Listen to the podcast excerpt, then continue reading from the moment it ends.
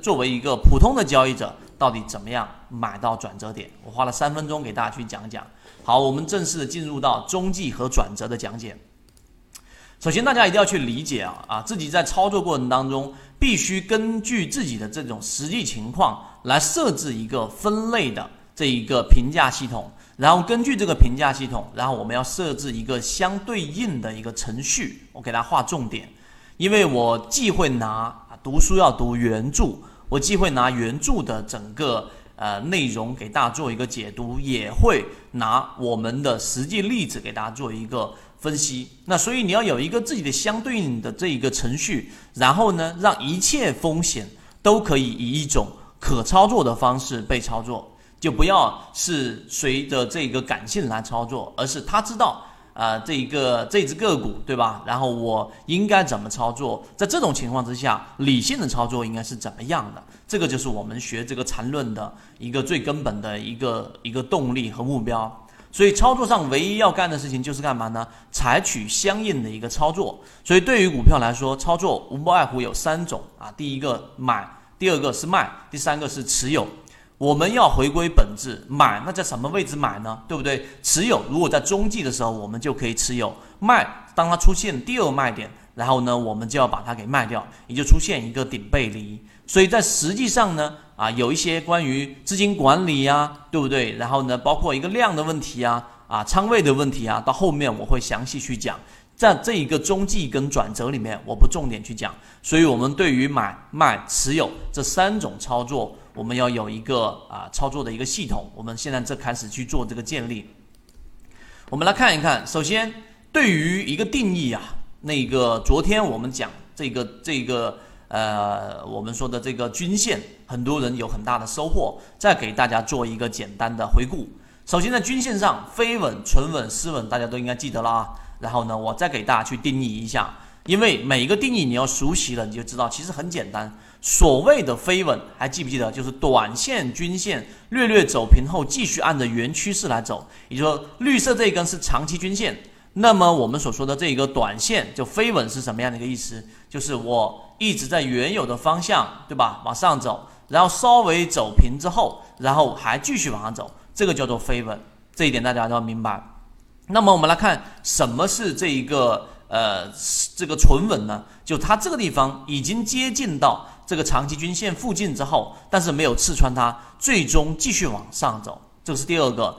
第三个啊，这里面我要给它去掉，那就是相当于是什么叫做失稳呢？失稳是整个转折力度最大的，也就是短期均线在一个长期均线里面连续性的缠绕，这一种叫做失稳。那么在一只个股如果它是下降趋势的，出现了一个我们所说的这一种失稳的一个中枢，那么这种情况之下是非常容易出现一个我们说的转折的。所以这三个大家要明白。那么今天给大家去多增加一个定义，什么定义呢？就是它在这个缠论当中的一个叫做女上男上啊，是什么意思呢？啊，它是用比较大家能够去呃这一种去理解的方式来来讲。那我就直接把它转换成，为了方便大家去理解，把它所谓的他所说的女上，就是短期均线在长期均线上方，我就把它称为短上；那个男上就称为短期均线在长期均线下方，就是什么呢？就是这个是啊十日线，对吧？啊，绿色这根线是十日线。所谓的这一个呃女上，就是我们把它称为短上，就短期均线在长期均线上方，你记住这一点。那么，如果是长上，我把它称为长上，就是短期均线在长期均线下方，这是一个非常简单的定义，这是新增加的，大家要去明白。那么，我们来看所谓的第一买点，也就是大家在缠论里面经常会被绕得云里雾里的，但是却不知道什么是第一类买点的，其实非常简单。所谓的第一类买点，就是用比较形象的方式，就是长期均线，看到没有？长期均线长上之后的最后一稳啊，最后一稳出现的背驰式的下跌构成的。来，我给大家去先画，然后拿实际例子给大家去看。也就是说，首先这一只个股长期的是一个我们说的这一个个股的长期均线，就长均线、十日均线吧，十日均线在上方，然后呢，它的这一个短期均线是在下方的，啊，是在下方的。这个叫做南上，明白了没有？在南上最后一稳就出现一稳之后，然后出现一个背驰性的一个下跌，在这个地方上形成了一个背离，然后呢，就是我们所说的第一买点了。那么我们进入到个股里面去，我们先来进入到一个个股。好，我们来看这个是一个原图啊。那首先稳，大家应该知道了。这里面我们来给大家去呃讲解一下。其实其实要运用到实践过程当中，一定最终的目的就是目测。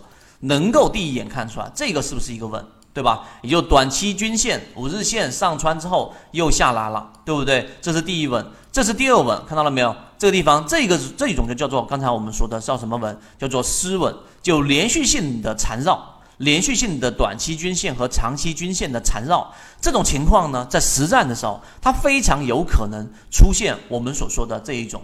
呃，叫做转折，明白了吗？也可能是中继。什么叫中继呢？转折跟中继的意思就是中继，就是它继续出现了一个中枢之后，它继续的往下走，就是原趋势往下，就叫做中中继。那么如果说是转折，它就往上走，对不对？但是在实际操作，我们是看不到右边这个图的，明白了吗？那么这个时候到底它出不出现第一买点呢？的关键是什么？就是出现刚才我们说快速的下跌之后的第一个背驰。也就是说，它要出现一个我们所说的背离，这里面并没有产生背离，所以它真正的买点是在第三稳，看到了没有？第三次出现缠绕的时候，诶，这里面有一个知识点，大家要去注意，什么知识点呢？就是它出现了这个出现，我把它转换成大家看得清楚的文字，出现，它出现的稳。越多，尤其是失稳，那么离我们所说的什么转折就越近，也就是越容易出现转折。一般情况之下，第一次它出现了一个缠绕，是中继的概率会比较大。缠论就是要重复的看，重复的练，才能形成肉眼识别。把理论内化成为你自己实战交易，才是最难的地方。可以进一步交流，本人 SD 八幺八幺二。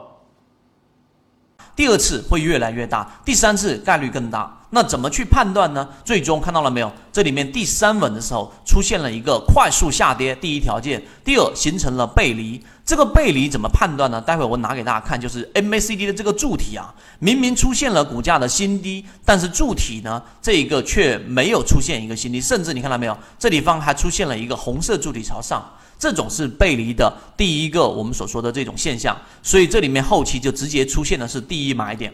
这个就是第一买点，所以第一买点的定义再次的给大家重申一下，就是用比较形象的语言，就是长期均线在上方，给大家看一看，长期均线就是我们所说的这一个呃十日线，长期的在上上方，对不对？然后短期均线在下方，突然之间出现一个快速的一个调整，这个位置的时候出现一个背离，这个就是我们所说的第一买点。第一买点，它是介入位置最安全的地方，也是最容易我们说，但它难度最大啊，因为它随随时可能又出现一个中继，就是形成一个中枢之后又继续往上走。那这种情况之下呢，给大家说实战的操作啊，这种情况之下，首先出现背离啊，下方的 MACD 柱体出现了一个背离之后，那本身它这里面就是绝对性的第一买点。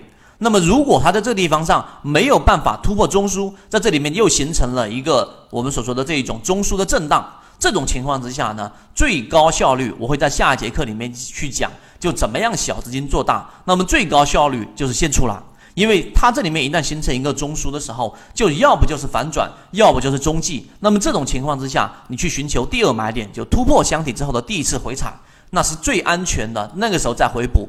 那在中中枢震荡的过程当中，你是果断的要选择出来的。大家认真的把前面我这一段描述认真的去再重复的听几遍，你就知道效率最高的短线买法就是这种操作。所以个这个是第一买点。那么第二买点是什么？第二买点就是女上位啊，就是我们说的这一个短期均线短上位出现第一稳之后。然后下跌构成的买点，刚才我其实用刚才那个箱体的定义来描述，大家就很清楚了。那在这一个他原来举出来的贵州茅台的这个例子里面呢，第二买点是什么？看到了没有？这个地方上，这里都是短期均线，五日线，五日线在上方，看到了没有？十日线在下方，这就是他所说的女上，那也就是我们说的短上。